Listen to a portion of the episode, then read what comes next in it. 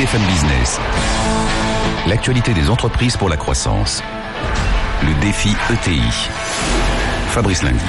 Bonjour à tous. Chaque semaine, nous partons à la découverte des ETI, les entreprises de taille intermédiaire, avec un challenge faire en sorte qu'il y en ait davantage, parce qu'elles ont plus d'un tour dans leur sac, hein, parce qu'elles pèsent de plus en plus lourd dans, l'économie française. Il faut aider nos PME à, à grossir. Allez, vous êtes prêts? C'est parti pour le défi ETI.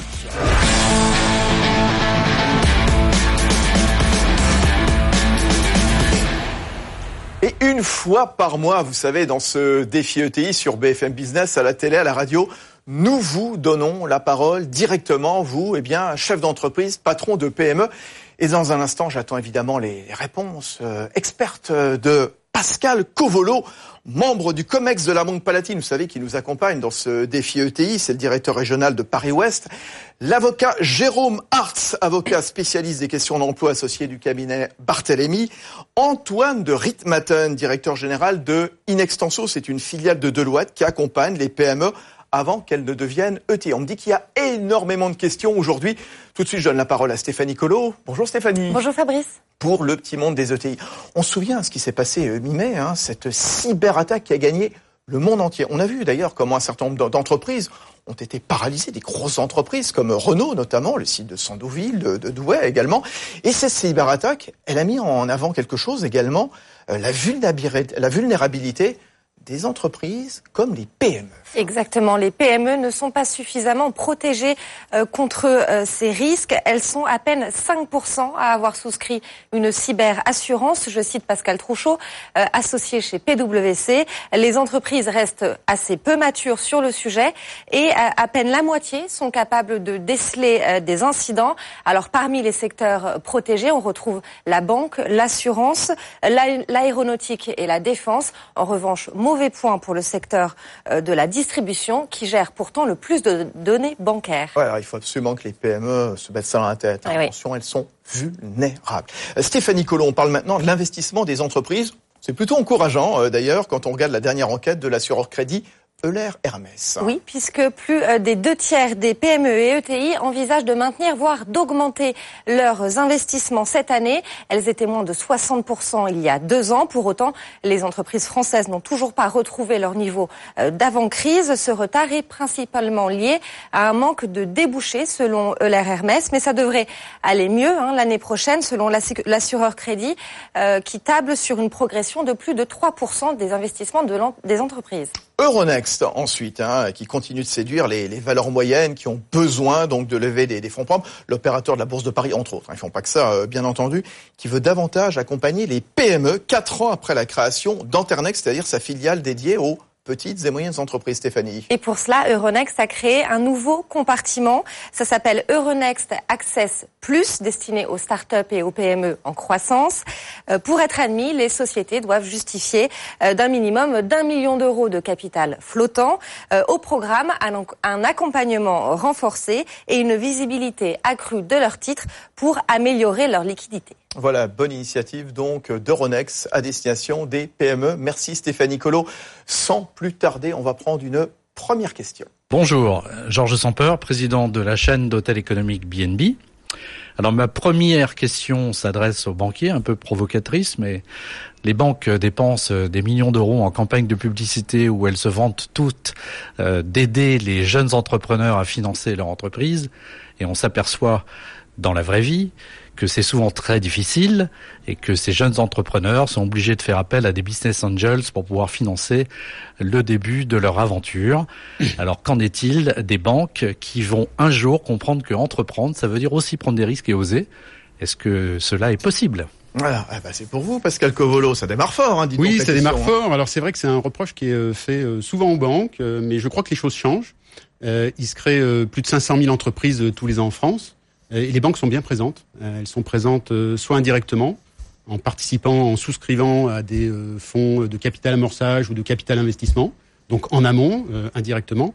Et puis elles sont présentes aussi directement en prêtant à ces entreprises avec des équipes dédiées. Donc c'est un métier particulier, mais sur lequel les, banques sont présentes. BPI France aussi propose un dispositif de contre-garantie pour accompagner ces, porteurs de projets. donc on peut dire que voilà. Vous êtes là. On est là. On, est là, voilà. bien c'est là. le banquier de la Banque. Palatine qui répond, voilà, qui se justifie. Antoine de Ritmaten, in extenso. Alors juste pour pour ajouter que il se trouve qu'en ce moment on est en train de faire une enquête. On Oui. a 4500 TPE qui veulent grandir et euh, que l'on a interrogé sur la confiance entre la banque et euh, donc euh, la TPE. euh, sachant que maintenant on est en train de partager ces résultats avec des tables rondes de banquiers, de chargés va de mieux ou pas clientèle. Alors, je vais pas dévoiler toute l'étude puisqu'elle sera publiée en, en, en juin. Non, ce que je peux dire, C'est que juin, alors. oui, en fait, le, le principal reproche qui est fait euh, et sur lequel effectivement, c'est pour ça qu'on a fait ces tables rondes pour que les banques travaillent dessus. C'est ce que disent les sociétés, c'est dès que j'ai un problème, bah, le banquier disparaît un peu. Donc, comment on peut euh, accepter cette prise de risque et d'avoir quelques ratés? Bon, Pascal Covolo, vous regarderez l'étude in extenso. Il y a Avec beaucoup d'attention, effectivement. leçons à prendre. On me dit que Monsieur Georges Champeur a une seconde question, on l'écoute. Alors ma deuxième question, qui n'est pas véritablement une question, mais plutôt un constat. En France, on aime bien légiférer sur tout, et on arrive dans des situations où le droit du travail et le droit du commerce sont souvent avec des textes contradictoires. J'en veux pour preuve le- les derniers décrets qui ont été publiés juste avant la nomination de notre nouveau président, où par exemple les sociétés en franchise qui ont plus de 300 salariés doivent avoir des représentants de leurs salariés auprès de la chaîne du franchiseur. Cela crée un lien de subordination qui est contradictoire avec la liberté du commerce. Que fait-on? Ah bah que fait-on? Tiens, bah, je me tourne vers euh, l'avocat Jérôme Ars du cabinet Berthélémy. Qu'est-ce qu'on fait, maître? Ah, Effectivement, c'est un sujet euh, nouveau qui a été créé par la, par la loi travail, en définitive, euh, qui a créé euh, l'instance du dialogue Laquelle. L'ancienne alors, hein? Oui. Pas la- celle qui est en train de... oui, voilà, la- bien sûr, celle, bien sûr. celle de d'août 2016, El effectivement. Khomri, ouais. Exactement. Et donc euh, euh, le décret est sorti euh, le 4 mai, effectivement, donc en dernière minute, mais il permet à des organisations syndicales d'une branche de demander à un franchisé d'instaurer cette instance de dialogue social. Alors on peut se poser la question du lien de subordination. Je ne crois pas que ça crée réellement un lien de subordination. Par contre, ça peut créer une immixtion des franchisés euh, vers le franchiseur, puisque ça serait une instance qui va pouvoir contrôler la durée du travail, euh, les euh, les modifications des conditions de travail au niveau des réseaux de franchise. Donc c'est un véritable sujet euh, qui euh, va devoir être traité euh, dans les prochaines dans les prochaines semaines et les prochains mois. On est en pleine concertation de la réforme du Code du travail à l'initiative du nouveau président de la République, Emmanuel Macron.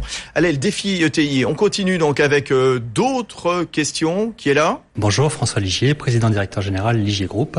Euh, cette entreprise est spécialisée dans la fabrication de véhicules de mobilité différentes, notamment des voitures sans permis et euh, des véhicules utilitaires électriques légers. Euh, L'entreprise a fait en 2016 141 millions de chiffre d'affaires avec une croissance très importante puisqu'elle faisait 80 millions il y a quelques années. Euh, cette entreprise est euh, entre la frontière du statut de PME et d'ETI. Ma question est la suivante. Quels sont les bons réflexes, les, euh, les bons accompagnements à avoir pour passer ce cap et atteindre cette fameuse ETI Voilà, et ça c'est une question que j'ai posée à Antoine de Ritmaten de Inextension. On va le rappeler, hein, les ETI qui ont entre 250 et 5000 salariés avec un chiffre d'affaires inférieur à 1 milliard et demi d'euros. On leur parle hein, dans ce défi ETI donc euh, toutes les semaines. Antoine de Ritmaten, qu'est-ce qu'on répond? Alors, ça va vous paraître naturel, mais je vais dire que ce qu'il faut, c'est qu'il soit bien accompagné par un, expert comptable. En fait, euh, l'expert comptable, il suit l'entreprise de sa création à, dans ses différentes étapes. Euh, c'est pour ça que nous, chez Inextinso, on a créé les points C pour la création d'entreprise. Et notre logique vis-à-vis de cette création d'entreprise, c'est de les suivre les trois premières années. Pourquoi? Parce que c'est le temps pour recruter et pour les accompagner. En général, à quelle porte on frappe euh, Justement, c'est quoi les, les premiers réflexes à avoir? Alors les premiers réflexes à avoir, c'est déjà euh, de s'ouvrir aux autres, de challenger ses idées. Euh, et je dirais que le passage en ETI après, euh, c'est d'accepter une chose un peu dure, mais qui est de plus tout faire tout seul. Mm. Euh, et une fois qu'on a accepté de plus tout faire tout seul, c'est-à-dire de recruter des spécialistes euh, pour euh, la production ou pour le commercial ou pour les RH, parce que Ou le numérique, bien sûr. chacun d'entre nous a des qualités, des compétences. On peut pas tout faire. Mais on peut pas tout faire. Non, on sait et donc tout. le passage en ETI, c'est ça. C'est-à-dire que la PME, c'est surtout un homme.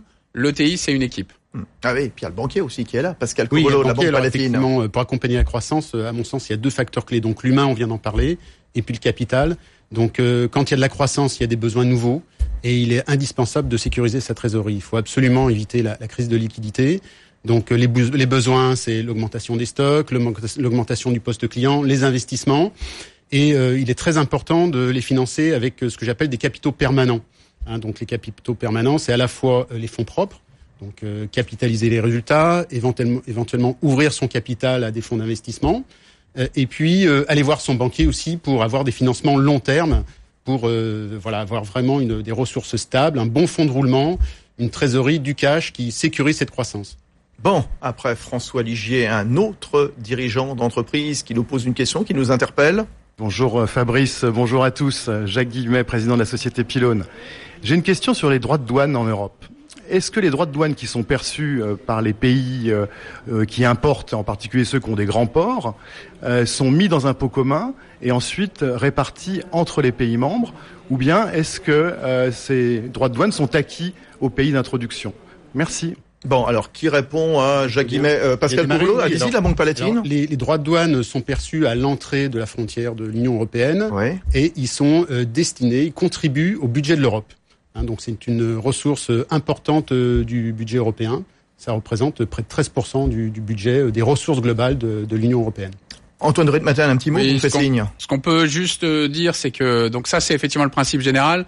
Par contre, l'Europe, pour tenir compte euh, de l'effort commercial de chaque pays, a décidé euh, ces dernières années que 20% des recettes collectées par un pays restaient à ce pays. Donc, on a quand même intérêt à être dans un pays qui soit euh, dynamique puisqu'il y a quand même le 20%. Et 20%, on parle de quoi hein? On parlait quand on parlait effectivement des recettes, on parle de 16 milliards en tout. Sur ces 16 milliards, il y a 2 milliards de la France. Donc 20% euh, de 2 milliards, ça fait quand même beaucoup d'argent aussi. Donc ça vaut la peine de se battre euh, pour ça. Bon, allez, euh, j'espère que ça a plu à Jacques Guimau. On me dit qu'il a une autre question. Jacques Guimau, s'il vous plaît. Ma deuxième question concerne aussi l'Europe. elle concerne la fiscalité des GAFA. on entend beaucoup parler en ce moment d'une taxation sur les flux, c'est-à-dire sur le chiffre d'affaires des GAFA dans les pays européens, plutôt qu'une taxation sur l'impôt société qui, lui, se déplace euh, à volonté. Donc qu'en est-il aujourd'hui? Voilà, Jacques Guimet, donc le président de Pylone. J'ai un peu écorché son nom, qu'il me pardonne. Alors tiens, qu'est-ce qu'on... Antoine de Ritmaten, allez-y, in extenso. Alors donc euh, donc les GAFA c'est l'économie moderne, c'est le digital, c'est toute la journée sur euh, BFM Business. Hein. Alors ça se caractérise par quoi? Ça se caractérise par le fait qu'il n'y a pas euh, comme dans le je dirais le monde historique et euh, classique un magasin, une usine dans lequel on fabrique et on vend. Euh, or, toute notre fiscalité, que ce soit en France ou dans les autres pays, était basée là-dessus. Elle était basée sur un établissement stable, et c'était cet établissement qui était l'endroit où on allait taxer. Tout juste. Dans ce nouveau monde euh, où tout est virtuel et où tout passe d'un pays à l'autre euh, sans qu'on s'en aperçoive, on voit bien que taxer devient plus compliqué. Et d'où les réflexions. Aujourd'hui, elles ne sont pas abouties, sauf en Angleterre, où il y a une taxe euh, mais euh, tous les pays y réfléchissent pour trouver le système à la fois le plus juste et qui permette le développement de ces activités. Par contre, ne pas les taxer du tout euh, ne serait pas juste ni équitable pour les autres. Ouais, mais enfin, on sait que les GAFA savent jouer des lois. Alors, je ne sais pas s'ils sont au-dessus euh, des lois, ces GAFA, mais ils ne déclarent quasiment pas de bénéfices, ils ne, payent quasiment aucun impôt en France, Antoine Ritmaten. D'où la, réflexion pour taxer les flux, puisque en taxant les flux, on, on échappe à ça. Alors certaines ça, réflexions. Ça fonctionne comment taxer les flux justement? Bah, C'est-à-dire qu'au lieu de vous taxer le chiffre d'affaires, au lieu de taxer le résultat, hmm. d'accord? Puisque le résultat, vous avez du mal à savoir où il est fait. Le chiffre d'affaires, c'est plus facile, c'est les transactions. Et dans, il y a certaines réflexions aussi pour taxer euh, les euh, dépenses publicitaires ou les recettes publicitaires, c'est-à-dire essayer de voir quel est euh, l'indicateur avancé sur le niveau d'activité et la rentabilité de cette activité dans un pays donné. Ouais, reste à savoir s'il y a une volonté politique ou pas pour taxer les GAFA. Ça, c'est la grande question qu'on se pose aussi souvent. Hein. Ouais, je sais pas. Bon, ça c'est une remarque que, je faisais. Voilà donc euh, la question, la seconde question de Jacques euh, Guillemet. Beaucoup de monde aujourd'hui. Autre question qu'on va découvrir. Bonjour, Grégory Pourrin, je suis le directeur général de Paris In Group, investisseur et asset manager en hôtellerie. Dans le cadre de la campagne présidentielle, le président de la République nous indiquait vouloir simplifier le dialogue social avec les instances représentatives du personnel. Cette volonté pourrait-elle se traduire par un allègement du formalisme et une représentativité plus adaptée, à savoir moins de représentants, mais un spectre couvert plus large? Voilà, et on revient donc à nouveau sur ces problématiques de réforme du marché du travail. C'est vous, donc Jérôme Hartz, euh, du cabinet sujet, Barthélémy. euh, brûlant oui, oui, bah, brûlant évidemment. Ça, certains ont parlé de la Alors- mère de toutes les réformes. Oh, je ne sais pas s'il faut euh, en parler comme ça, mais enfin, en tout cas, c'est urgent, c'est brûlant. Hein. Je suis pas certain qu'on aboutisse euh, réellement à une une baisse de la représentativité, bien au contraire, puisque le dialogue social euh, souhaite, enfin en tout cas on souhaite le décaler dans l'entreprise, donc il faut plus de représentativité effectivement dans l'entreprise. Après, euh, ce que dira le nouveau texte, ça, euh, pour l'instant, nul ne le sait. Mais euh, la tendance a déjà été amorcée, en réalité, par la loi Repsamen, euh, qui euh, a élargi la délégation unique du personnel avec une possibilité de regrouper euh, en une seule instance le CHSCT, le CE et les délégués du personnel, en définitive, et euh, a augmenté le seuil à 300 euh, salariés. Donc ça, c'est déjà possible à l'initiative de l'employeur. Euh, et euh, pour les entreprises de plus de 300 salariés, en définitive, euh, ça doit passer par le biais d'un accord d'entreprise. Donc le dialogue social, effectivement, dans l'entreprise existe réellement déjà à ce jour. La tendance euh, actuelle, ça serait effectivement de mettre en place une une unité, en tout cas une euh, une instance unique avec ses propres règles, mais je pense que là euh, tout reste à inventer effectivement si on veut changer les normes actuelles.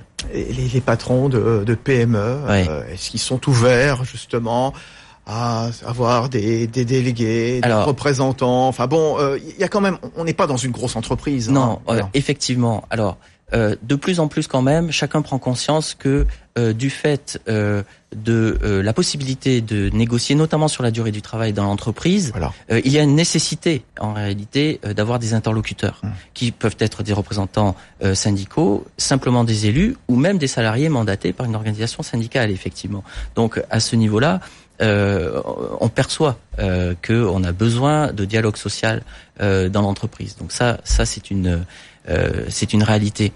Autre euh, remarque par rapport à la question qui euh, Monsieur est évoquée, ouais. Euh, c'est que, euh, par exemple, si je prends euh, l'exemple de la délégation unique du personnel, nouvelle formule, on a vu une augmentation euh, des représentants du personnel euh, dans la DUP, puisqu'elle compense à la fois le CHSCT et l'ancienne version de la délégation unique euh, du personnel. Donc, euh, euh, au niveau des seuils, on a augmenté à la fois les, les, mon- les, les, les montants des crédits d'heures et également le nombre de représentants qui peuvent être élus. Donc euh, euh, voilà, les nouveaux textes nous diront peut-être euh, ce qu'il euh, ce qu'il en est. À suivre, euh, À comme suivre. on dit. Voilà, bien entendu. On continue le défi ETI. Ça file, ça file, et on enchaîne. Bonjour, je m'appelle Jérémy Mani, je suis président de la société Netino by WebHelp, qui est un prestataire de services dans les réseaux sociaux et les contenus digitaux. Avant de poser ma question, un peu de contexte. Euh, c'est un lieu commun aujourd'hui de dire qu'il y a un nombre massif d'internautes qui achètent sur des sites marchands ou qui consomment des services dématérialisés sur Internet. Et ils le font parfois le soir, parfois le week-end, en espérant grandement pouvoir avoir accès à un service après-vente ou un service technique dans ces heures non ouvrées. D'où ma question. On est à deux ans après la loi Macron. Peut-on espérer que cette loi Macron s'élargisse de façon un peu plus massive au monde du digital auquel nous appartenons pour que toutes les entreprises qui, comme nous, sommes en contact 24 heures sur 24 avec nos clients, puissions avoir des collaborateurs derrière les écrans à ces moments-là de la journée, du soir et du week-end? Voilà, bah, c'est encore pour vous. Je Oui. remarque qu'il y a des assouplissements souhaités. C'est quoi la réglementation en cours Alors, euh, si vous voulez, il y a plusieurs euh, plusieurs points euh, dans cette question. Euh, on a déjà la question de la durée du travail, effectivement, puisque euh, elle est euh, cantonnée hein, à durée légale, Pour tout le monde. 35 heures, Voilà. effectivement. Numérique ou pas avec euh, la possibilité, euh, et c'est le verrou euh, qui a été euh, retiré, mais déjà depuis 2008 en définitive, puisque de- déjà depuis 2008, on peut négocier dans l'entreprise sur la durée du travail définitive. Euh, ça a été accentué par euh, la loi travail, donc la loi euh, de El Khomri 2016 hum de 2016. Et en définitive, euh, nous avons euh, d'autres outils qui permettent de développer, euh, par exemple le télétravail. Mhm. C'est un c'est un outil euh, qui permet effectivement euh, aux salariés de travailler de chez lui et donc effectivement euh, mais on a aussi euh, le, contrebalancier qui est le droit à déconnexion c'est-à-dire que on ne peut pas faire effectivement travailler les gens 24 heures sur 24 ça c'est évident euh, et on doit par contre dans les entreprises négocier sur le droit à déconnexion et donc euh, utiliser les outils informatiques, en tout cas les nouvelles technologies, de manière raisonnable pour respecter également le droit au repos. Bon, là, donc pour l'instant, il n'y a pas d'assouplissement. Donc, a priori, je ne pense pas bon. qu'il y ait euh, un assouplissement à ce sujet. Désolé, monsieur euh, Mani, on prend une autre question. Bonjour, Jean-Baptiste Bissonnet, directeur opérationnel du groupe des boucheries nivernaises, société familiale, fournisseur de l'Elysée, des grands hôtels et restaurants en France. Nous sommes à la veille de notre internationalisation et nous aimerions avoir des conseils pour pouvoir réussir en dehors de nos frontières. Plus précisément, sur le marché suisse, qui est un marché que nous souhaitons conquérir et qui reste ultra protectionniste. Ah oui, oui, la Suisse, elle sait se protéger. Pascal Oui, Covolo, qu'est-ce qu'on peut répondre à, Jean-Baptiste Bissonnet Oui, on peut, je, je suis pas sûr qu'on puisse dire que les Suisses soient ultra protectionnistes. Ah, mais ils sont peut-être... un- Ouais, les droits de douane sont de 5% en moyenne. Alors, en revanche, ils sont très pragmatiques, en particulier sur les produits agricoles. C'est-à-dire, quand ils Voilà. sont en situation d'autosuffisance, ils augmentent les droits de douane, et quand ils sont en situation d'insuffisance, ils baissent les droits de douane. Euh, après, le marché suisse est un marché à fort potentiel. hein. Le PIB par habitant est presque le double de celui de la France. Euh, la France est le troisième partenaire économique de, de la Suisse après l'Allemagne et l'Italie. Euh, en revanche, ce qu'on constate, c'est que euh, les entreprises françaises euh, sont très présentes, très présentes en, en Suisse romande, où elles détiennent près de 25% de part de marché, marché et beaucoup moins en Suisse alémanique, euh, où on ne détient que 6% de part de marché. Ce qui est la majorité de la Or, Suisse. ouais. or voilà, la, 66% des richesses, des richesses de la Suisse sont en Suisse alémanique. Mhm. D'où la nécessité de vraiment d'aller en Suisse alémanique, donc de maîtriser la culture allemande, de, de parler l'allemand, euh, et puis de s'adapter à la culture locale, comme toujours à l'exportation. Donc euh, Le dialecte, la culture- même. voilà, et plus donc, que de euh, l'allemand. Exactement. Donc et puis Bon. euh, s'adapter à cette culture, euh, la précision, euh, la rigueur, la ponctualité. Bon, allez, ça défile. On se donne le, le temps de prendre encore une ou deux questions. Allez, qui est là? Bonjour, je suis Olivier Schiller, président de Septodon, leader mondial des produits pharmaceutiques destinés aux dentistes. Ma question concerne le coût du travail. Les charges sociales sont plus élevées en France que dans les autres pays développés. Le CICE et les réformes prévues par le nouveau président de la République gomment une partie de cet écart. Mais les entreprises ont besoin de cadres également pour assurer leur exploitation et leur développement. Alors ma question est, pourquoi cette baisse de charges sociales est-elle limitée à 2,5 fois le SMIC? Bah oui, pourquoi? Alors, Jérôme Hartz du cabinet Barthélémy. Alors moi je pense qu'effectivement c'est limité à 2,5 euh, SMIC euh, afin de permettre euh, d'employer euh, des personnes peu qualifiées, mais également de l'ouvrir en définitive à des personnes qui sont un peu plus qualifiées. Parce que 2 2,5 SMIC, hein, ça représente euh, à peu près 3700, euh, 3700 euros. Donc, euh, on va pouvoir euh, avoir des baisses de charges, et ça peut intéresser effectivement les ETI, euh, de euh, plus importantes sur un panel plus large. Antoine de Ritmaten, in extenso. Donc le, le CICE, c'est bien parce que c'est simple, d'accord? Et ça sera bien si c'est stable. Euh, donc c'est parce que c'est surtout de ça. On peut toujours discuter sur euh, combien de fois, à qui, etc. Ce qui est important pour le chef d'entreprise, c'est la stabilité de ce genre de règles, parce que c'est ça qui va lui permettre d'embaucher, parce qu'il saura son coût du La travail. Il s'arrête pas à 12 mois. Non. Il a besoin de voir à plusieurs années. Donc la demande, c'est, s'il vous plaît, de la stabilité dans ces mesures. Ouais, euh, Pascal Covolo de la Banque Palatine. Nous, on aime bien le CICE parce qu'on peut le financer. Euh, donc, c'est une, une ressource intéressante pour les entreprises et c'est une ressource à coût avantageux. On peut la financer à des, des coûts, euh, des taux extrêmement bas. Donc, euh, c'est très apprécié par les, les chefs d'entreprise pour cet aspect-là. Bon, allez, cette fois, c'est la toute dernière question. Bonjour, Rémi Bourdier, président du groupe Oviance, spécialisé dans l'énergie. Une question toute simple sur la simplification de nos procédures en France. Quand est-ce que nous verrons apparaître enfin le contrat unique d'embauche? Voilà, euh, Jérôme Hartz, on fait très court, il nous reste peu de temps. C'est quoi ce contrat unique d'embauche? Alors, c'est- ça sera un contrat unique pour l'ensemble des salariés. Mais euh, je pense qu'il faut décaler la question euh, sur, la, sur la, le mode de rupture en réalité euh, des outils que nous avons aujourd'hui, euh, le CDI, le CDD. Euh, ce qui bloque en définitive, c'est euh, comment rompre euh, le contrat de travail et puis surtout quelles, en- quelles vont en être euh, les conséquences. Bon, une simplification de la procédure, je ne sais pas. Par contre, il faudra toujours que la rupture soit motivée. Ça, c'est des règles internationales qui l'imposent. Euh, par contre, euh, on parle aujourd'hui de remettre euh, le barème des indemnités euh, prud'homales euh, sur sur la table. Donc reste à voir ce que la future réforme va va nous donner sur ce sujet, sachant que ça fait deux fois que le Conseil, enfin, ça, on a essayé de le faire passer deux fois et le Conseil constitutionnel l'a déjà retoqué. Et euh, aujourd'hui, nous avons un barème indicatif. Donc, c'est plus euh, le souci du chef d'entreprise. Euh, c'est vraiment plus comment euh, je vais pouvoir rompre et surtout combien ça va me coûter. Et là, euh, l'avenir va encore nous dire. Ah oui, on est en pleine discussion. Décidément, on va avoir un été euh, très occupé ici je sur pense euh, que BFM on, on va pas s'ennuyer. Ouais, on va effectivement. pas s'ennuyer. On est là, de toute façon, toute l'équipe de BFM Business sera là, évidemment, euh, cet été. On n'est que début juin, bien entendu. Merci à tous les trois, c'était très sympa, encore une fois. Ce jeu des questions-réponses, hein, vous y êtes prêtés avec bon gré. Pascal Covolo, membre du COMEX de la Banque Palatine, directeur régional de Paris-Ouest.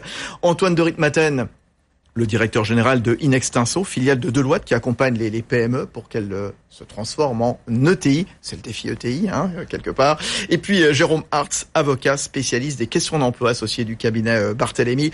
C'est fini donc pour ce jeu des questions-réponses, c'est fini pour ce défi ETI. On va se retrouver la, semaine prochaine. Gros plan sur les nouvelles sources de financement pas toujours connu, hein, mais en expansion. On va parler de la dette privée et on sera notamment avec Maurice Bancet à la tête d'Apsis Group, un bâtisseur ge- gestionnaire de centres commerciaux, notamment Beaugrenelle dans le 15e arrondissement de Paris, Villeub, donc euh, c'est à la Villette à Paris. On a hâte de vous retrouver la semaine prochaine dans ce défi ETI. BFM Business, le défi ETI, l'actualité des entreprises pour la croissance.